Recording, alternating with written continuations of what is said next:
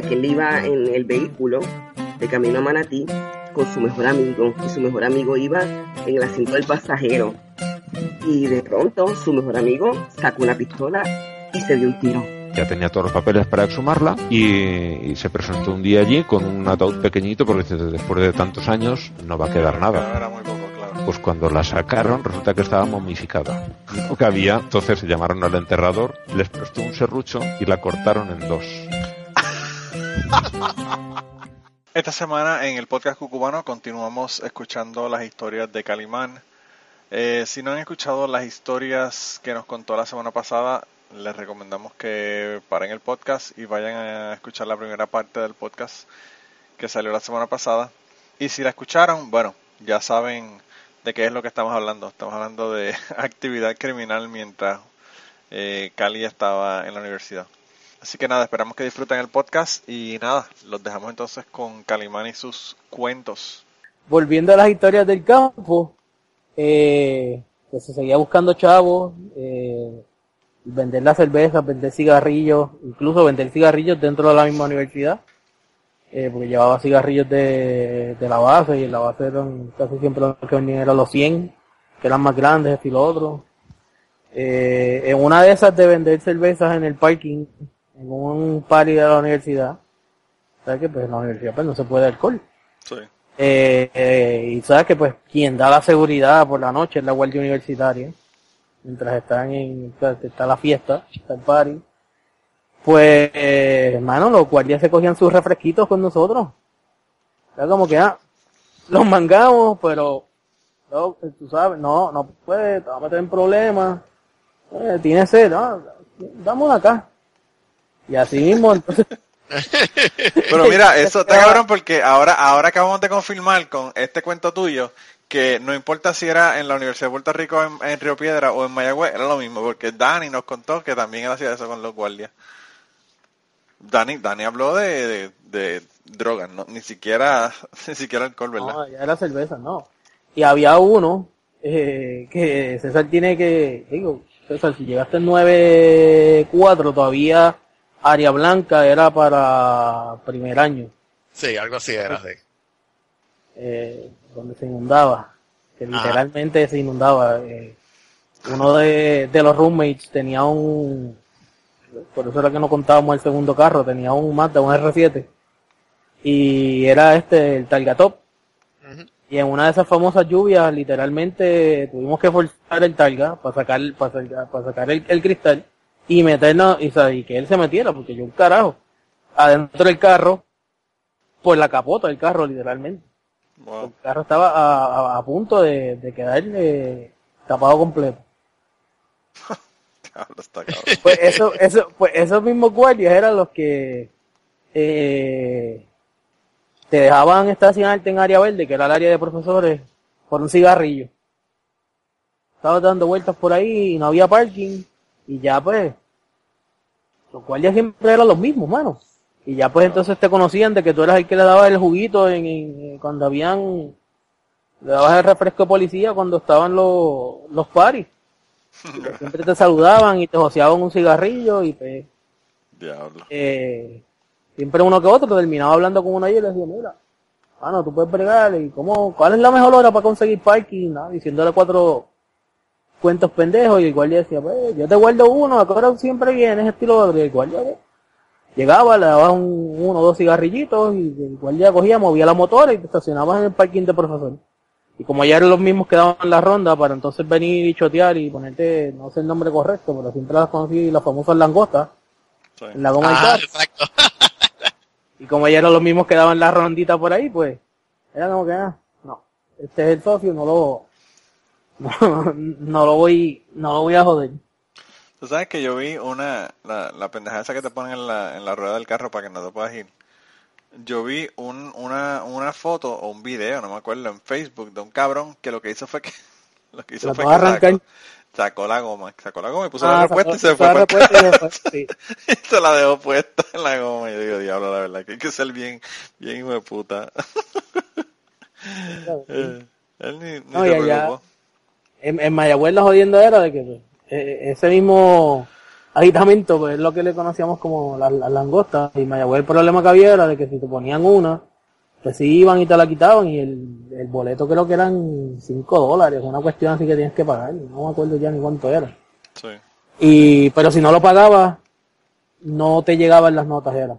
Ah, o te dejaban hacer matrícula, una cuestión así. Sí, sí. Que pues en aquel entonces, no sé, si llegaste 9-4, yo creo que tú llegaste a hacer matrícula en el Coliseo, ¿o ¿no? Claro, claro, en el Mangual. Eso era bien, eso era tremendo. Tremenda Ah, experiencia. sí, Tremenda experiencia, todo bien ordenado, todo bien. exacto. Y cuando entonces te tocaba a ti, ah, no hay sistema. A mí, a, a mí la que me clavaban, cada vez que te tocaba un fucking profesor fantasma y te cagaba, te jodía. Te, tocó, te tocaban esas, el, famoso profesor fantasma. Sí. No, que de hecho después aprendí que muchas de ellas las ponían fantasma porque no podían, o sea, no ponían el nombre del profesor que era porque si no nadie se matriculaba. Exacto, era garantizado que te iba a tocar uno de los cabrones. Exacto. Garantizado. Ah, no ponen el nombre para que tú, tú no, No, tú... Si un profesor fantasma es que no aparece el nombre, simplemente dice te están matriculando para circuito. Exacto. Y Sí, no hay pero profesor. Si estabas en matriculado o algo así, pues obviamente matriculabas primero y escogías la sección que tenían los profesores buenos, pero casi todos, ¿sabes? Los que no nos iba tan bien, pues, pues teníamos que conformarnos con los fantasmas y eso es lo que venía, un cabrón. Pues Fíjate, en la UP, en la UP lo que pasaba era que que los ponían y los cabrones, los cabrones escribían en la lista. Este no, este es un cabrón y, y le ponían mensaje a- al lado del nombre del profesor le ponían este, ni se te ocurra coger clase con este cabrón. Sí. Está cabrón. Ahora no, ahora hay un ahora hay un website que hace lo mismo. Sí. ratemyprofessors.com. Sí. Claro. Cabrón. Pero eso, no, pero eso allí en el, en el, en el coliseo allí era un, un desbarajuste del carajo. Pero fíjate, está brutal porque esos cricales son bien, eh, bien este típicos, ¿verdad? De la, de la UP, porque en, en la, en la UP era la misma mierda. Tú casi tienes que acampar para conseguir las clases en la UP. Eso estaba cabrón. Y, y nosotros, yo, yo estaba en, en eh, ciencias ambientales y la secretaria, la asistente de, Molinelli, que era el director del departamento de ambientales, que ella eh, tenía ¿verdad? La, la posibilidad de darnos las clases de ambientales, pues ella no le tenían bloqueado el que diera clases, otras clases, y nosotros íbamos con el, con el programa completo y ella nos ponía todas las clases, las matemáticas, las biologías, todas. Y hasta el último año que yo estuve, en el último año que yo estuve, la bloquearon, entonces teníamos que ir a donde ella busca las clases de ambientales y a donde la- pues el, el regular, el centro de estudiantes, que era donde se hacían la, la, el resto pues se, se ponían y uno iba allá al, allá al, centro de estudiantes y en el centro de estudiantes era que cogía el resto de las clases. O sea que tenés que hacer dos filas, que, que era una mierda, mano. Pero yo no, yo nunca entendí por qué toda esa complicación, o sea, de, de verdad que No, y yo no sé si la UP lo llegaron a hacer, pero creo que entre, me que para el año entonces que entró César, era la matrícula por, era la matrícula haciendo la fila, pero por turno. O sea, de que a ti te llegaba un documento de que a ti te toca ma- matrícula tal día a tal hora, de tal hora a tal hora, entonces Claro. esa era la hora que te dejaban entrar al coliseo. Sí, exacto. Porque- Y era que te jodía porque ya los demás estaban Sí. clavados. Antes de eso, antes de eso no, antes de, de eso era como en la Yupi, era ir a acampar allí, a levantarte temprano sí. y a quedarte ahí hasta que abrieran y entonces eh, meter mano y tener suerte. Diablo, está brutal. Pero mira, volviendo a los cuentos del campo, ya entonces teníamos la barrita, teníamos decoración, teníamos baño, pero seguíamos eh, la cuestión esta de buscar chavos hasta que llegamos a un a un punto que calculamos, teníamos bastante dinero y es como que, ok, buscamos a comprar un carro o qué vamos a hacer. Y el que vamos a hacer es que a alguien se le ocurrió la idea de entonces vamos a tirar un party acá arriba en el campo y conseguir entre conseguir un DJ eh, quien tocara en aquel entonces habían consiguieron, yo creo que todavía en aquel entonces, no sé si tenían nombre en ese entonces, este, Algarete, que, que eran tres gatos, la banda Algarete en aquel entonces. Y... Todavía son los tres gatos, ¿no? No, yo creo que después, cuando hicieron disco y todo demás, llegaron a ser un par de gente más. Ah, pues yo no sé, yo los vi a ellos eh. hace como en el 2010, por ahí, y eran tres gatos. Bueno, pues volvieron a las raíces. volvieron, volvieron, a, la, volvieron a las raíces. Ya, ya, se fue, yo creo, como en el, te voy a decir, entre 9-1, 9-2 fue que me leí la mexicana completa. Eh, les voy a poner, les voy a poner aquí para que la gente, porque yo, la mayor parte de la gente que no son de Puerto Rico no sabe quién es el garete, le voy a poner la canción más famosa del garete ahora. ¿Y cuál es la actitud? esa misma, esa misma. La voy a poner para que la gente la escuche.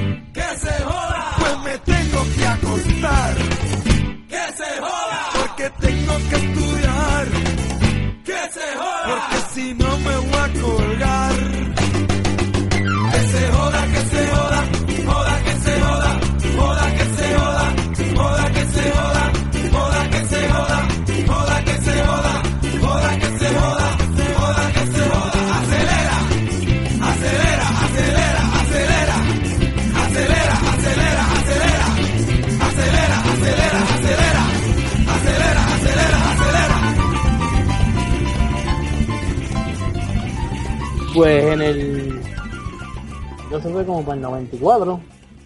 Caridad con hacer el party.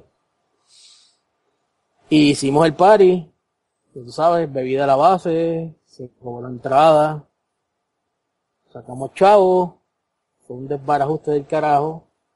Y después de eso fue, ok, ¿vamos a comprar el carro, sí o no?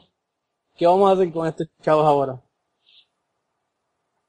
Ah, salió uno de los muchachos que dice, mira, no, que se joda, vamos de vacaciones. Vamos a seguir haciendo chavos y nos vamos a ir de vacaciones. Diablo. Y entonces empezaron a buscar información para irnos para Cancún, bro.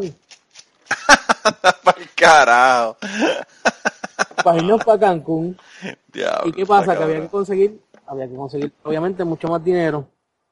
Y aparece uno de los Ocean 14 a decir de que él tenía un pana, el tipo era de San Juan, la familia era de Chavos y él vivía en la casa de playa de la familia en Cabo Rojo. Y que el tipo tenía un jet ski nuevo. ¿Qué salió de ahí? Rifar un jet ski. no, el carajo. Diablo, pero eh, esto, su, su vida criminal está como que escalando bastante cabronamente. Estos, estos delitos ya, ya, prescribieron. No, acuérdate que, acuérdate que, ¿cómo era que se protegía la Comay? Con aparentía Aparentía alegadamente, sí, aparentía, alegadamente. Y todo esto aparentía alegadamente. sale la idea y pues, y como que, por pues, carajo, hablate con el pana. Y el pana empezó a janguear con el corillo. Y el tipo dijo como que, diablo, suena cool, vamos a hacerlo. Y el jet literalmente, bueno, era nuevo.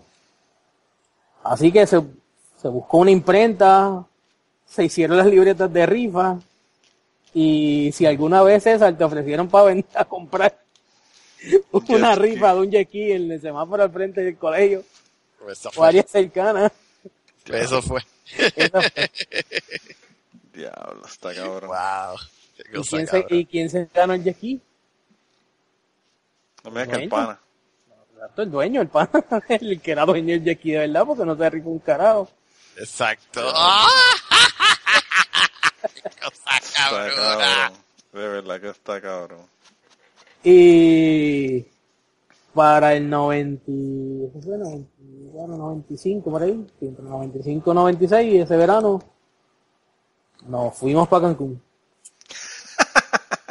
Y si el despelote estaba cabrón en, en, en Puerto Rico, imagínate en No, Cancún. no, no, no, eso, esos cuentos no, no los vamos a hacer, esos cuentos ni tan siquiera mi esposa lo sabe. Así que.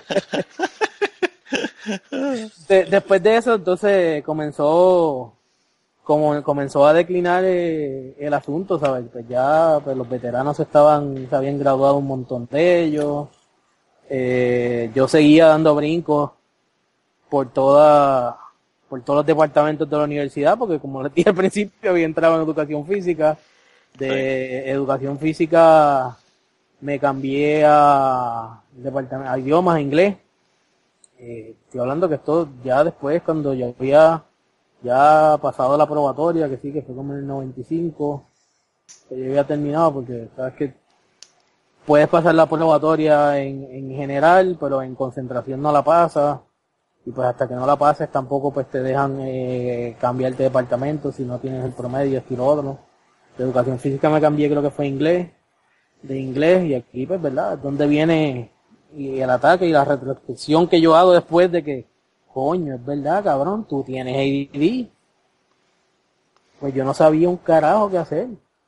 No sabía un brincando carajo. una cosa a la Por otra. ahí seguí brincando por ahí, de ahí entonces brinqué empresa. Cuando estoy en empresa yo ahí hago una retrospección pendeja y bruta dentro de mí que digo, espérate, ¿para qué carajo yo voy a estudiar esta mierda si en mi familia, mis viejos, mi viejo, mi mamá, mis tías, mi abuelo, todo el mundo tiene negocios, yo necesito aprender aquí un carajo de lo que ellos mismos me pueden enseñar. Y ellos tampoco lo aprendieron, ¿sabes?, en una universidad. Claro. Y estoy hablando que se suponía que la meta fuera llegar a, a ingeniería, pero un carajo, nunca llegué. Hasta que eh, me cambié a sociales. De empresa me fui para sociales. Y ahí fue que empezó la jodera de verdad.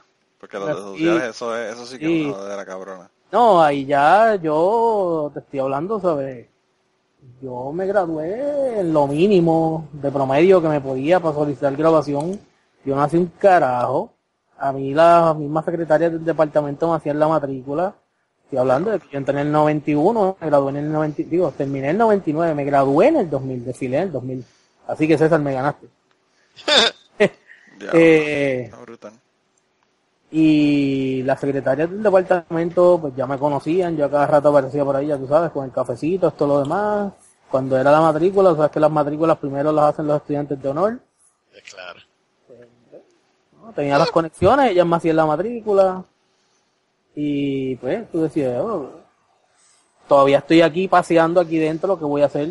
Eh, O sea que tú eras, tú eras estudiante de honor honoris causa. Exacto, básicamente. y, y te estoy hablando que pues, obviamente, pues como había cogido, pro- ¿sabes? había cogido una mexicana, estaba en probatoria, todo lo demás, eh, no me daban becas. Diablo. Entonces, pues, eh, lo que hacía era que, pues, eh, CIU ya... A pura rifa, a pura después- rifa. No, no, no, después, de- después que llegamos a la meta, tú sabes, de, para el carajo el carro, nos vamos para Cancún, ya de ahí entonces ya todo demás, pues, declinó y pues como se habían ido los veteranos, que eran los que decían como que, ah, dale, que se joda, vamos a meter mano, que pues, de ahí, ¿sabes? El que me metió a mí en en- en el, en el grupo, que era pues eh, mi panita de, de, de jugar baloncesto en la, en la universidad, ¿sabes? El tipo era un party animal. Pero estando en, en, en el pueblo, allá, en la urbanización, todo lo demás, el tipo era súper callado. Pero con el tipo, bueno, ¿sabes? ¿te acuerdas César de la visora Cosmos 94? Sí. Claro. sí. Él conocía, él, él era panita de casi todos los DJs y cuando eran los parties de la emisora entrábamos gratis, tú sabes. a, ese nivel. Pero tu, vida, tu, vida, en el colegio fue más entretenida que la mía. Ah, tú, fuiste a estudiar. La mía fue tan eso, aburrida. Eso dicen. Sí. la mía fue tan aburrida. Yo me acuerdo que, no, no, él, él, yo recuerdo que una de las cosas que me dijo, las primeras cosas que me dijo él, me dijeron todos los veteranos, aquí no se viene a estudiar, aquí se viene a sobrevivir. Una C en Mayagüez en cualquier asignatura, una A en cualquier otro recinto de la UPR. Eso es lo que a mí me enseñaron, loco. Yo decía, espérate, esta gente, estos son los veteranos de aquí, pues, por el carajo. Esto es cierto, y esa, esa fue mi manera de pensar básicamente todo el tiempo. Bueno, eh, te voy, para que tengas una idea, yo cogí para el cálculo cuatro veces. Eh, de las cuatro veces, dos me colgué, una medida baja. Y pues obviamente la otra, la, cuarta vez, pues la pasé, pero ah, eso sí, siempre la cogía con el mismo profesor. Siempre buscaba cogerla con el mismo profesor para ver si era o me pasaba porque se cansaba de verme la cara o, eh, ya entonces yo le sacaba ventaja porque ya yo sabía cómo el tipo enseñaba y yo sabía cómo eran los exámenes y todo lo demás. Mira, Martín, eh, César, de, de, Cachete, me cuenta que él cogió una clase de cálculo tantas veces que ya como a la tercera o cuarta vez que había cogido la clase, el profesor lo llamaba y le decía, Martín, ¿qué te pareció el examen? Y yo lo discutía, ¿qué tú crees que podemos hacer, que podemos mejorar en el examen? y lo trataba como si fuera un colega, ¿verdad?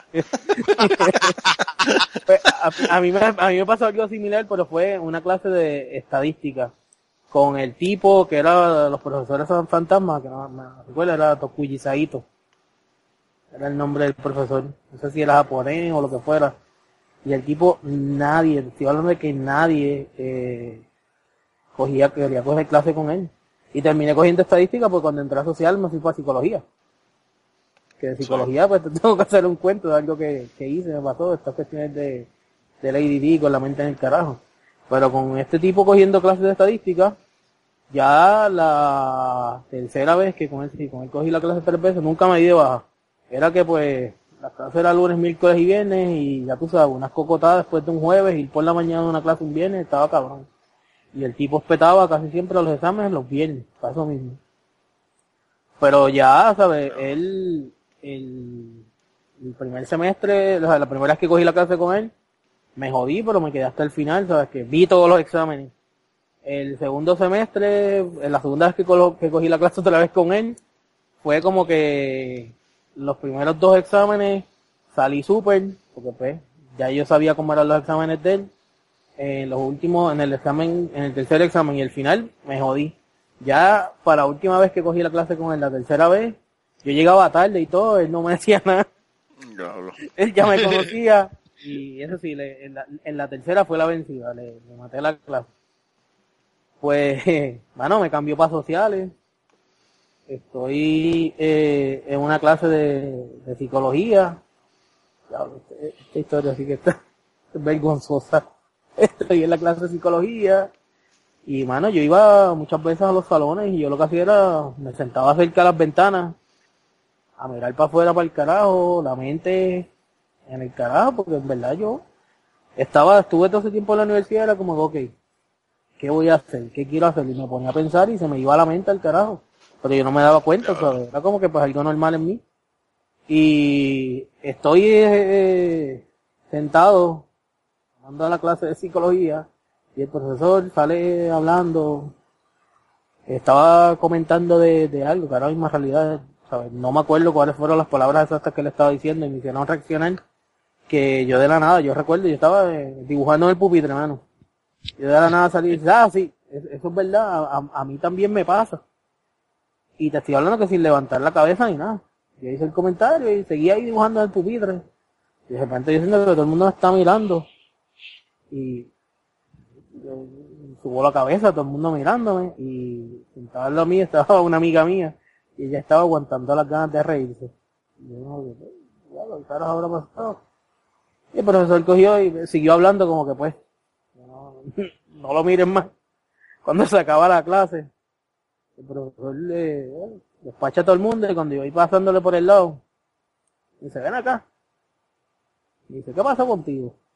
Este, tú, todavía no, no, no, has madurado, que tú tienes que estar haciendo esos chistecitos y qué sé yo, y, bueno, ah, profesor, disculpe, pero fue que eh, reaccioné y en realidad pues solamente creo que fue una o dos palabras de las que usted dijo y reaccioné a ese punto.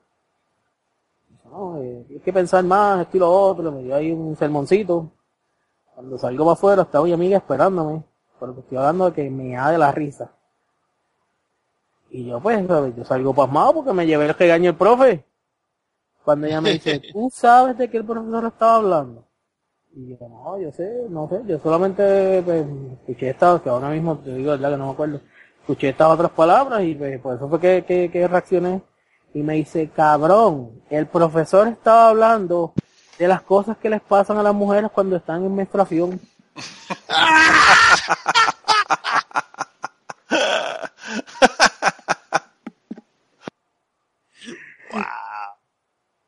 Y diablo. Sabrás que fui me dio a la clase. diablo, está cabrón. Está cabrón. Pero como era mi concentración, tenía que volver a coger la clase con...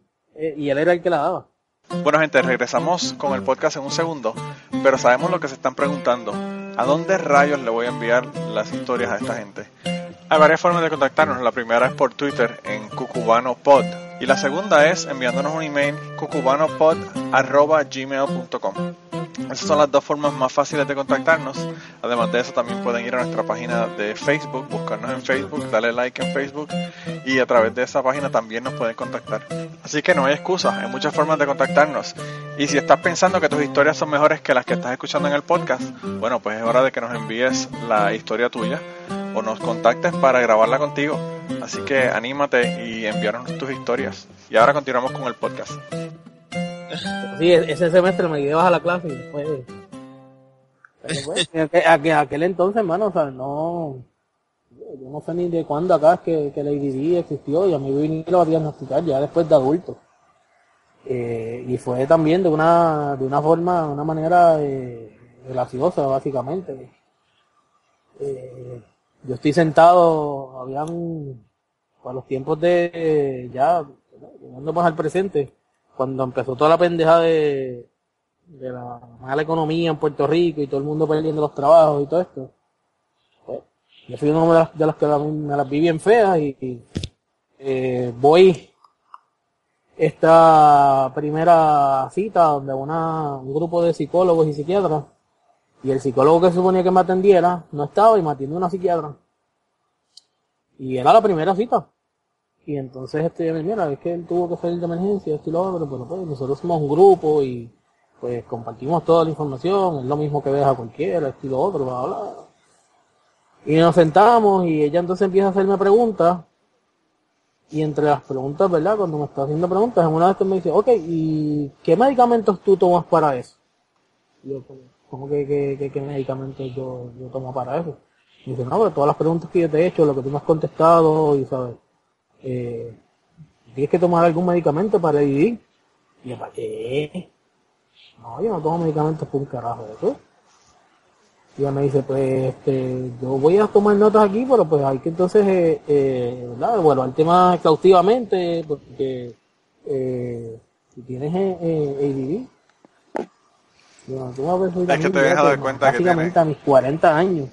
Diablo. Tú me vienes a decir a mí que yo cuenta que tienes eso, sí, sí, claro. Y, y, te estoy hablando que eran cosas de preguntas de, pues, de, del presente y eran pues de todo este tipo de preguntas de pues, y cómo te sientes y esto y lo otro y cuando pasa esto, que tú piensas y me hacen preguntas yo me quedaba en blanco.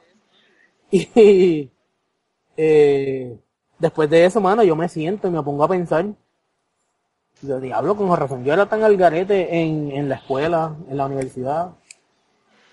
Lo gracioso es que cuando ella me está preguntando, eh, estamos hablando y entonces me pregunta sobre pues, mis estudios, si yo llegué a estudiar esto y lo otro, y pues le digo, mira, pues, yo tengo, estudié esto, tengo una maestría en esto, eh, tengo estas otras certificaciones, esto, esto y esto. Y ella me, me pregunta, me dice, pero ¿Estás seguro que tú no, no tomas ninguna, ningún tipo de medicamento para eso ni nada? Y ella me dice, no, me dice, eh, tu caso es bien, es bien raro porque gente, esto tuvo cabrón, gente con, con, con el nivel de, de ADD que tú tienes, es bien, bien difícil que... Que no sean funcionales en la sociedad. Ah, gracias. Exacto. Y bueno, nada, después de eso, ¿sabes? Honestamente me senté y me puse a pensar y decía, ¿qué carajo es esto? Entonces yo decía, eh, de hecho, que me gradué porque estando ya en universidad, pues conocí a quien hoy es mi, mi esposa y básicamente nos graduamos juntos. ¿Sabes? Y yo como que, eso fue como que un, si te y ella terminó en, en, cuatro años, ¿sabes? Es como que pues, si te quedas, si te quedas atrás, te jodiste. Y pues, fue, fue mi motor. Sé que siempre dicen que una relación hay un motor y un ancla, pues yo siempre era el ancla ahí, que se joda, pienso después. Y, pues gracias a, haberla conocido fue que dije como que, diablo, despierta, cabrón, te tienes que graduar. Aunque sea para que tengas el papel.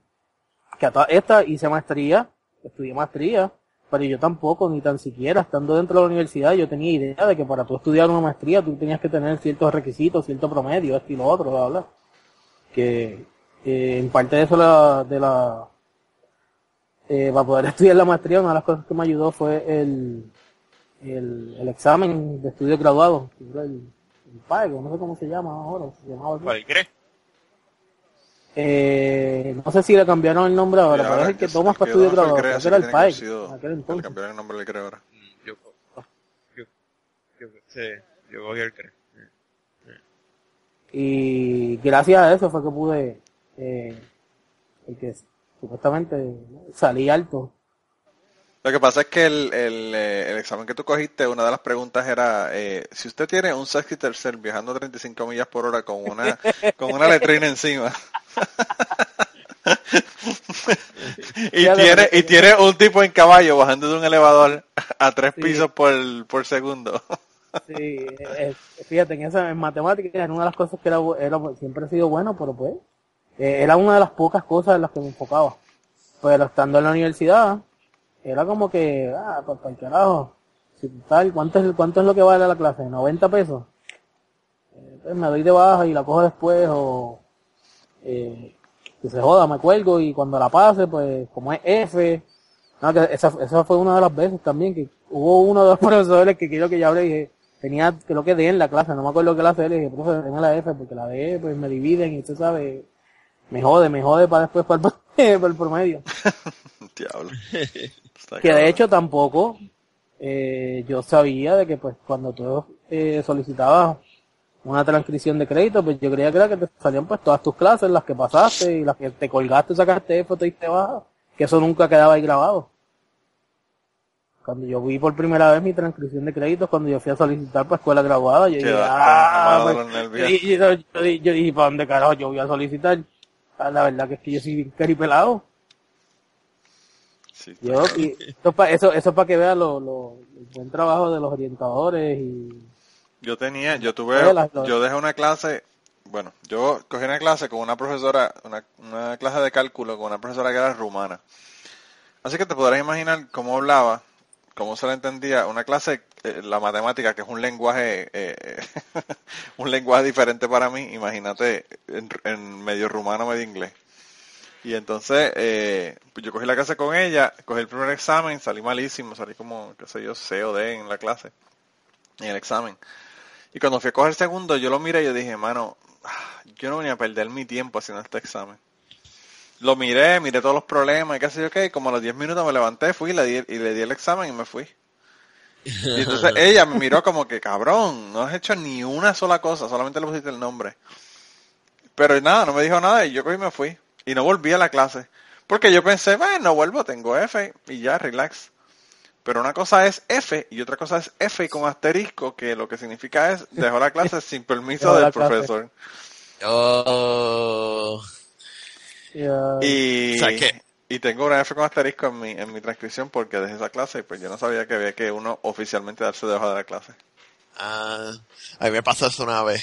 Me acuerdo que, bueno, no así, este, de dar el, el examen blanco. Sí. Este, me acuerdo que tomé estaba en una racha que fueron cuatro o cinco exámenes finales de un día para otro. que tuve tres un día y al otro día tuve que levantarme, estudiar y me acosté y, y fueron las dos de la mañana, me levanté a las seis, a las siete estaba cogiendo el examen y coge el último. ¿Llegaste a ir a, llegaste, ¿te tocó llegar alguna vez coger un examen domingo, examen final domingo en Mayagüez? No, no. Ah, bueno. Pero mira, llegué al último y miro el examen y mano, ya estoy gastado. Estoy, ya, ¿sabes? Ya yo no doy más nada. Y miro así mismo el examen, lo miro. Quedo ahí como 10 minutos, me estoy durmiendo. Cabrón, yo estaba colgado en ese curso. Y yo digo, pues, me voy para el carajo. Pues, entregué el examen, me fui. Y yo después, voy a tener que correr esta fucking clase el año que viene. Y es una de esas clases que yo sabía que me iba a dar problemas, tú sabes. Cabrón, cuando llega la nota, saco C en la clase. Y yo me quedo como que, pero, puñetas, si acabo de dejar, o sea, yo había sacado, qué sé yo, 30% en un examen. ¿Sabes? Y acabo de dejar el blanco al final. ¿Qué carajo pasó que saqué C? Entonces cuando yo llego al colegio, cabrón, empiezo a preguntarle gente que cogió esa clase y gente que yo pensaba que les iba mejor. Colgados, F, F, F. Gente que, gente que yo sé que se quedaron las dos horas haciendo el examen. Diablo. Y sacaron dos F. Pues, dicen las malas lenguas, que me puse a averiguar, que aparentemente a ese profesor, ese semestre, el grupo mío, yo no me enteré de esto, hicieron una carta quejándose del profesor. Anda, por carajo. Adivinas quiénes se colgaron. Los, Los que, que firmaron la carta. Los que hicieron la carta. Y entonces era, yo me quedé pensando, o sea, en verdad es perfecto porque todo el mundo sabía que yo estaba colgado y yo sabía que había, y, y, todo el mundo vio cuando yo no, yo no duré 10 minutos, entre el examen me fui para el carajo. Y mágicamente yo paso y como 60, 70% de la clase se cuelga y cuando esos cabrones preguntan, ¿y tú pasaste? Sí. Pero cabrón, tú te fuiste de ese examen porque tú duraste 10 minutos. Pues sí. O sea, yo creo que el cabrón lo hizo para mandar un mensaje. O sea, no pasarme a mí, pero hubo gente que pasó, pero el thread común era que, que no eran gente que habían estado en ese revolú. Diablo, loco, está cabrón. Eso, mano, vindictive, ¿sabes? Y bien, y bien cabrón que, que, el, que el, los hijos de puta de la universidad le den la carta con los nombres, ¿verdad? Sabiendo que obviamente van a haber represalias. Sí, pero bueno, eh, eh, eh, los profesores son un mundo de panismo. Sí. Eso, yo te puedo, yo tengo familia que son, están en, ¿sabes? que son profesores y son panas, ellos mismos se, se, se, se, se hacen las evaluaciones entre ellos mismos, o sea, es un eh, panismo, tú sabes. So, a mí eso no me sorprende, pero yo me quedé esa vez como que, pero, o sea, y, y, y, era, y era una de esas clases, mano, era, no, no voy a decir la clase, van a saber quién fue, pero era, era una de esas, era una de esas clases que yo sabía que yo, yo iba a tener que coger esa clase tres o cuatro veces para pasarla. Y era una de esas clases que era de las que te bloquea para pa, pa tu poder seguir moviéndote. Sí, sí, que, te, que tienes que es prerequisito para las demás. Exacto. Y la pasé a la primera sacando 20% en cada examen, levantando y irme en el final. O sea sabes? que lo que pasó fue que estuviste en la clase en el momento adecuado, en el, en el lugar adecuado, en el momento adecuado. El momento indicado. Yo, ca yo, casi me di de baja. Y, y, y, me dijeron, no, no, quédate, que dicen que él, que él a veces él descarta, si sales más o menos bien el final, no le importa y te va a pasar. Y yo, pues, ok, Diablo. me quedé. Y, y, mira lo que pasa, cabrón. Eso fue un milagro. César, César McLean. Mira, sí. acabo, acabo de ver en Twitter, acabo de ver en Twitter que Robbie Cortés puso un, un eh, puso una, un mensaje, un tweet, ¿verdad? Diciendo 14 arrestados en casino clandestino en la PR1 de Río Piedras Acagua. Entre los detenidos hay cuatro abogados y un contable. Mira, a ver, tienes que chequear Cali, a ver si es uno de los panas tuyos que, sí, que abrieron un, un casino. bueno, pues los cogieron rifando otro. Sí, otro cheque, diablo, mano. No, no, acu acuérdate que ahora la rifa hay que, hay que registrarla y todo lo demás. Sí, sí, sí, está cabrón. Es que yo no, yo no sé si la gente lo hace, pero pues. Pero yo, yo vi, yo me enteré también, no, yo no sé, ¿verdad? Pero me dijeron que que en Puerto Rico tú tienes que, si haces una rifa, porque yo escuché de una persona que estaba rifando una casa ¿verdad? Me parece que los boletos eran a 5 pesos, 10 pesos, algo así, y iba a rifar una casa, su casa, porque no podía pagar. Está barata, porque yo vi una vez una rifa un BM a 100 pesos el ticket. Eh, diablo. Diablo. Pues yo no. Pues él, él, eh, él era súper largo el tiempo, era como un año y medio que iba a estar vendiendo tickets o lo que fuera, pero igual el caso fue que él, que él decidió hacer eso. Y, y pues, eh, aparentemente, tú no puedes hacer una rifa a menos que dones una cierta cantidad. ¿Verdad? Eh, y entonces él creo que lo donó al Humane Society. A la Nosotros donamos el jet entero. ustedes donaron, ustedes donaron, le donaron el jet al dueño. Diablo, es que bueno, estaba cabrón porque el jet ski, ¿sabes? Lo trepábamos con todo y la guagua y el carretón en la acera ahí, en la, entrada del colegio, sea, pues la gente, pues, ¿sabes? Como que mira, así, un jet ski de verdad. Bueno, claro, con la, que... con la, con la cartulina de la información de, de, de la rifa, ¿eh? el ski. Diablo, man, es que, es que está cabrón. De verdad. Ah, y, ustedes nunca tomaron un examen que en, en lugar de, de, de irte del salón, lo que hacía era, digo, me sigo incriminando, ¿verdad? Pero, es como que, para el carajo, yo no voy a hacer este examen, yo no soy una puñeta, es que se joda.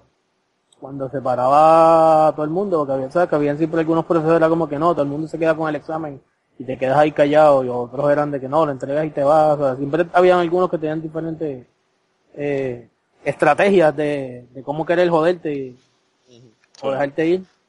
Pues, uy, para el carajo, yo no voy a hacer este examen. Como se paró todo el mundo a entregarlo, así mismo yo cogí, metí el examen en el bulto, me fui para el carajo. Ah, yo no vine, falté.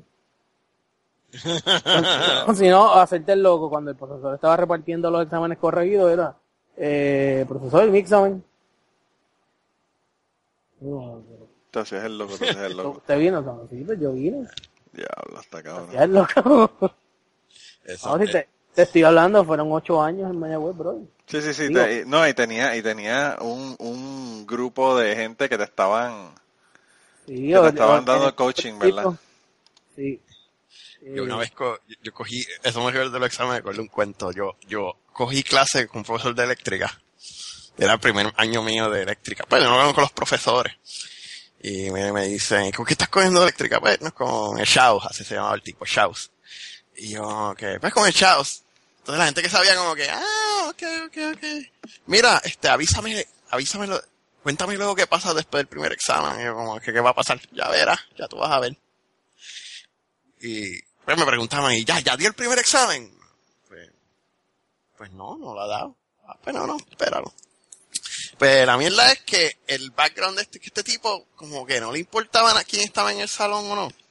O sea, tú, venías, bueno, no, él tenía una regla de que tienes que estar ahora y qué sé yo, pero, por ejemplo, no pasaba lista. Y tú, pues, pues, tú sabes, tú ibas, él nunca preguntaba un nombre, él empezaba, tú entiendes, como que, pues, pues vamos para el examen, vamos para el primer examen y, este, en, en el, building de, eléctrica está un salón que se llama Stephanie. ¿Tú llegaste a ir allá? Sí, Stephanie. Stephanie, sabes que es grande, ¿verdad? Sí. Es grandecito. Pues, acuérdate, tenía que ir ahí para, para pasar para, para pasar para, para la guardia universitaria para que me sacara las langostas. Ah, claro. pues, eran como tres o cuatro secciones. Pues, todo el mundo cogió su examen. Y pues lo hicimos, pues todo el mundo super carajo. Pues llega el día, llega, llega a los dos o tres días, pues entre, viene para entregar los exámenes, ¿verdad? Ese cabrón empieza a ir pupitre por pupitre a entregarle el examen a cada persona sin decir una palabra. Este cabrón no ha pasado lista en ningún momento. Este cabrón no ha preguntado nombres en ningún momento. Y, mano, él va pupitre por pupitre y le da exactamente a cada persona su examen. Su examen, cabrón. Y el, hay un tipo que está atrás de mí y me dice, anda para el carajo, estamos cogiendo clases con Dios, cabrón. y después todo el mundo sale como que, what the fuck just happened? Y empezamos, y preguntamos en las otras secciones exactamente lo mismo, cabrón. Y resulta ser, adivina dónde se aprendió todos los nombres. en el primer examen, cuando tuvo a todo el mundo en, en el mismo salón, según todo el mundo estaba haciendo los exámenes, él, miraba el nombre, te miraba la cara, clac, memoria fotográfica tenía el maricón. Y eso es lo más, lo más impresionante que yo he visto. O sea, eh, ese display de, de, mano, de memoria fotográfica, o sea, le quedó cabrón. Como que, mano, está cabrón. Yo tengo un profesor que era, que era, la clase era ley ambiental. Y él era abogado, la única clase que daba era esa, porque pues él, pues él practicaba de abogado y era un abogado súper famoso ambiental en Puerto Rico. Y le pidieron que por favor que diera la clase, porque como él era tan bueno en lo que hacía, pues para que él diera la clase de, de ley ambiental. Y él nos dio la clase y el primer día que nosotros llegamos, eh, nos dijo que le dijéramos el nombre y el, y el pueblo de donde éramos. Y el cabrón, cuando terminamos de decirle a todos de dónde éramos y el nombre, él, mientras estaba hablando, hacía chistes o whatever, hacía comentarios del pueblo, lo que fuera. Cuando terminamos, ahí en ese mismo momento empezó a decir, ok, ahora le voy a decir yo los nombres a ustedes. Y empezó tal, tal, tal, tal, tal. Y le dijo los nombres de cada una de las personas que estaban en, la, en, en el salón. Y habíamos como 30. Y entonces un chamaco que estaba ahí, en una, en una ocasión, estaba diciendo en el puente de, en el puente de dos hermanos, tú sabes que la parte de abajo es bien bajita y a veces la gente pasa por debajo y se dan con, se meten cuando está el, la marea baja y cuando van a salir con la marea que ha subido, en un jet ski le dan con la cabeza y se matan con el, con el puente, ¿verdad? eh, pues por debajo del puente, pues él, estaban hablando sobre eso en, la clase y, uno de los chamacos eh, dijo, ah, yo tengo la solución para eso. Y, entonces él dijo, ¿y cuál es la solución? Y él dijo, pues nada, que le pongan rejas debajo, una reja. Y dice el profesor, sí, me imagino, me imagino saliendo a la carne molida en el otro lado de la reja cuando le den. Y entonces, imagínate, un tipo que, que tiene esa, esa memoria y un tipo haciendo un comentario tan pendejo como ese, al final del semestre, nosotros llegamos, era una sola, un solo examen al final del semestre. No, no, no, él no daba examen, él daba un examen final y en el examen final básicamente tenías que aplicar todas las leyes y todas las cosas que habías aprendido desde el principio de la clase hasta el final del semestre. Y entonces él, él nos da el examen y yo veo que el chamaco ese, el de, el de la carne molida, no, no, no ya había llegado. Y yo digo, coño, qué raro. Y no llegó, no llegó al examen. Yo dije, coño. Pero nada, yo me fui, tuve el verano, cuando regresé en agosto, voy caminando por el, por la universidad y veo, veo al chamaco, le digo, diablo, loco, está cabrón. Este, ¿qué tú hiciste, loco? ¿Cogiste el examen después o cómo resolviste? Y dice, no, no, yo no fui, no fui. Y yo le digo, ¿y qué pasó? ¿Te colgaste, cabrón? Dice, no, no, me colgué, pero me colgué de todas las clases, no de esas nada más. Y yo le dije, ¿qué carajo pasó? Esto fue en el 96.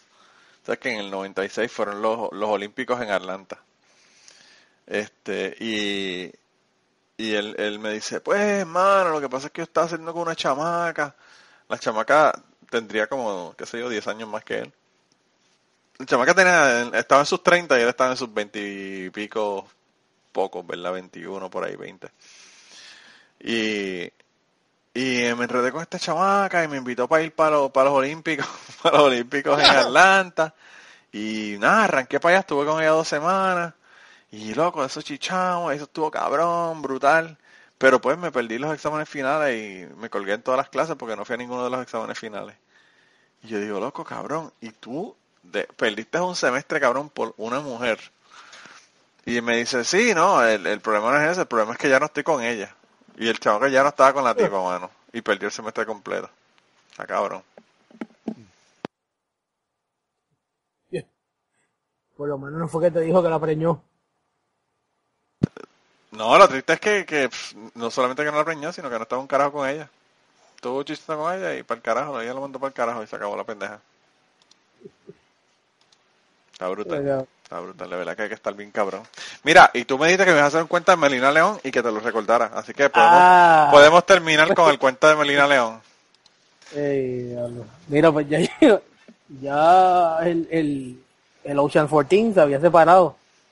Ya muchos se habían graduado, otros se habían eh, ido a vivir a otro lado. Ya poco a poco a la casa eh, la fueron arreglando, de estilo otro, y Yo me, me había mudado, yo creo que fue como en 97, una cuestión así, así que...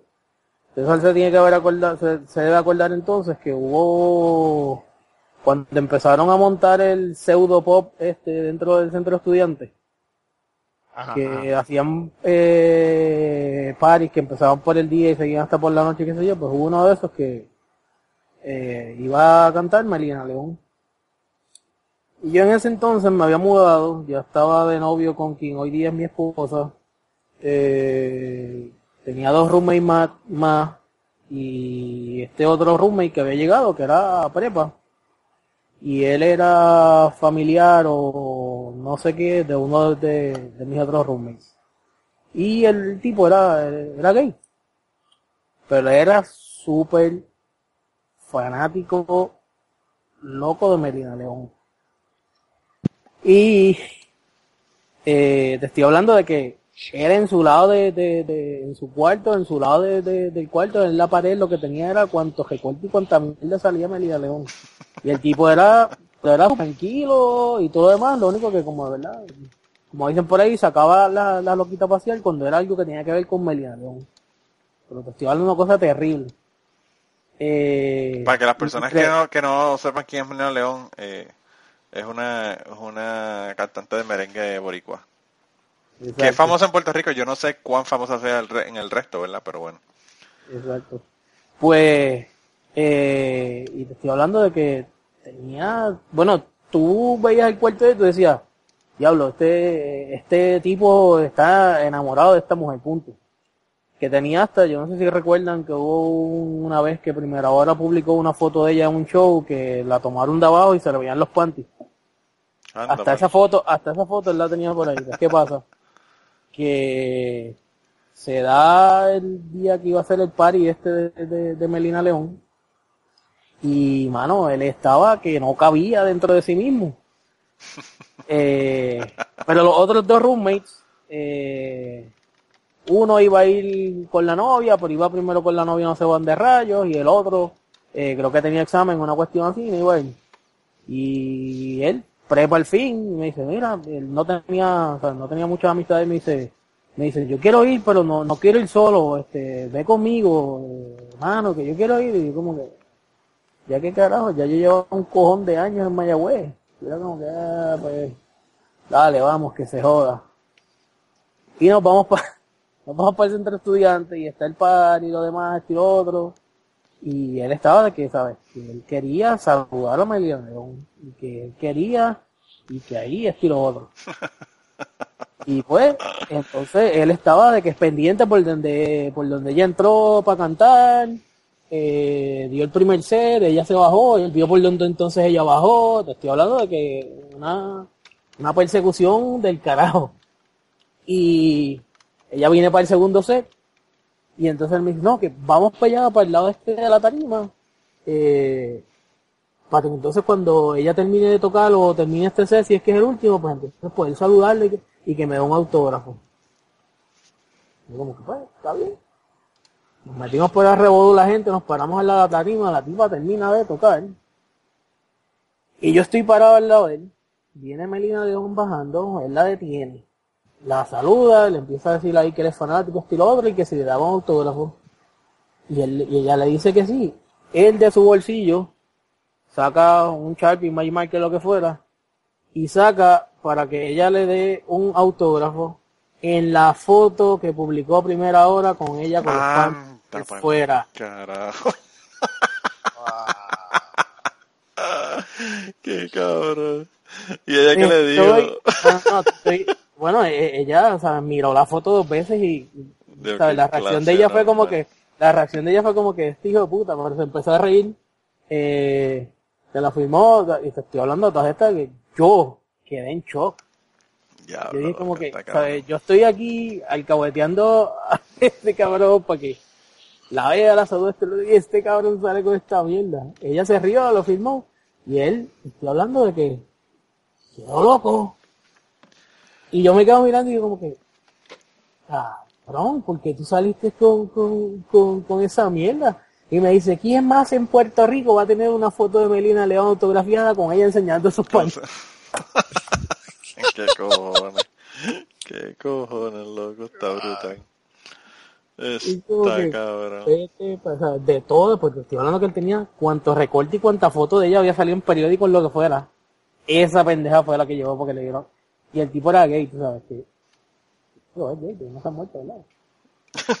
¿Cómo que? Digo, eh, eh, puede haber cambiado su, su vida, quizás se entregó al Señor. Ah, bueno. Se metió a la iglesia de, de Wanda Rolex. ya, lo, está cabrón. Sí, mano, está brutal. Está cabrón. Mira, loco, pues, eh, llevamos dos horas aquí. Yo creo que... ¿En serio? Estoy pensando, estoy pensando que voy a tener que dividir esto en dos partes. Eh, pero, pero, mano, gracias por, por hacerle los cuentos, porque de verdad que están bien cabrones y bien al carete. Está brutal. Así que a lo mejor si el pana de, de Chente Suela se encuentra con, con los socios míos, pues... Quizás se asociaron y abrieron los casinos esos que cerraron hoy. No seguro, no, no digo que yo, yo, yo fui un santo porque yo era parte de eso, pero estuvo cabrón. No, bueno, está cabrón. Y, las que no te conté. no, esa, esa, vamos a tener ah, que hacer un, uno pagando. No, un podcast no, eh, pagando para que, la, para que vengan y nos cuentes esa otra. No, no. Aquellas sí que van de la mano con, con suela. Diablo. Esa otra. Está cabrón. Está cabrón. Bueno, pero nada, eh, gracias por estar con nosotros y ya saben, si quieren eh, contarnos cuentos, ya nos contactó, nos contactó otra persona, así que tenemos otro en, en fila, ¿verdad? Pero si tienen cuentos que nos quieran contar, nada, eh, nos manden un mensaje por Twitter, por Facebook, por email, por donde ustedes quieran. Y nada, los invitamos y están aquí con nosotros y nos cuentan eh, sus, sus ondadas. Eh, y nada, con eso lo dejamos este hasta la semana que viene. César no se va a despedir hoy. Ah, yo pensé que ese era tú. Estaba como que, bueno, vemos, adiós. Eso fue, eso sonó tan definitivo. No, no, eso, es como que, pues nada, nos vemos la semana que viene. yo, hasta, aquí llegamos. este cabrón, este cabrón con esa autoridad que, que yo, pues. Llevamos dos horas hablando. Digo, por, lo, por lo menos, por lo menos, ¿verdad? Por lo menos el hombre no se ha dormido como a veces le pasa. Exacto. Mira, está cabrón. Esa, esa, esa una sola, única dormida te va, te va a costar de que te lo, te lo recuerde yo en cada podcast. Está cabrón. Está cabrón. Ahora sí, ahora sí, nos vemos la semana que viene. Ahora nos vemos la semana que viene. y antes de terminar el podcast, queríamos recordarles que el logo del podcast nos lo hizo Raúl Arnaiz. Muchas gracias a Raúl por el logo. Sus trabajos los consigues en homedecomic.com. Y la canción del podcast está cantada por Maida Belén. Eh, la guitarra la toca Rafi Lin. El 4 lo toca Kike Domenech. A Maida Belén la consigues en Maida underscore Belén en Twitter. A Rafi Lin lo consigues en Rafi Lin Music Rafi con doble F.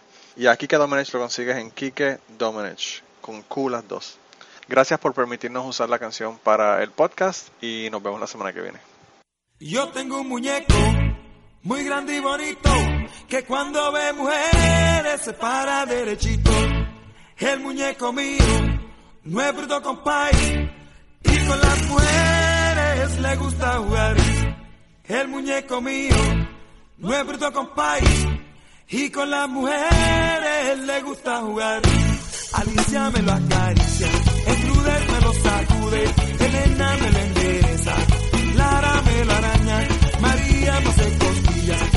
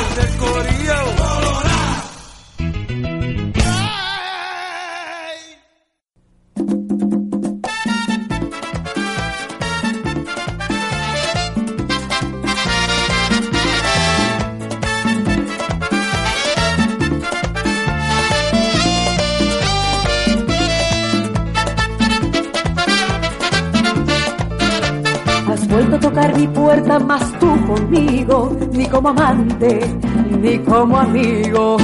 Te dije que pasaría tarde o temprano, no me creías. Y está pasando, fue suficiente lo que pedí, fue suficiente lo que rogué. Y te imaginas todas las noches que te he llorado.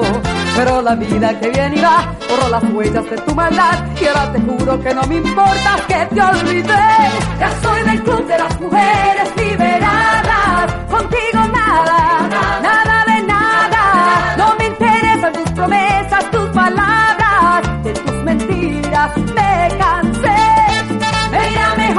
Mejor sola que mal acompañada. Contigo nada, nada de nada. Corre tus besos de mi piel y de mi alma. Más de mil veces te perdoné. Y ahora no lo haré. No. Pensabas que sin tu amor yo me moriría. Te equivocaste, aún sigo viva. Pensabas que yo era solo un pasatiempo. Te equivocaste, estás muriendo. Fue suficiente lo que pedí, fue suficiente lo que rogué. Y te imaginas todas las noches que te he llorado.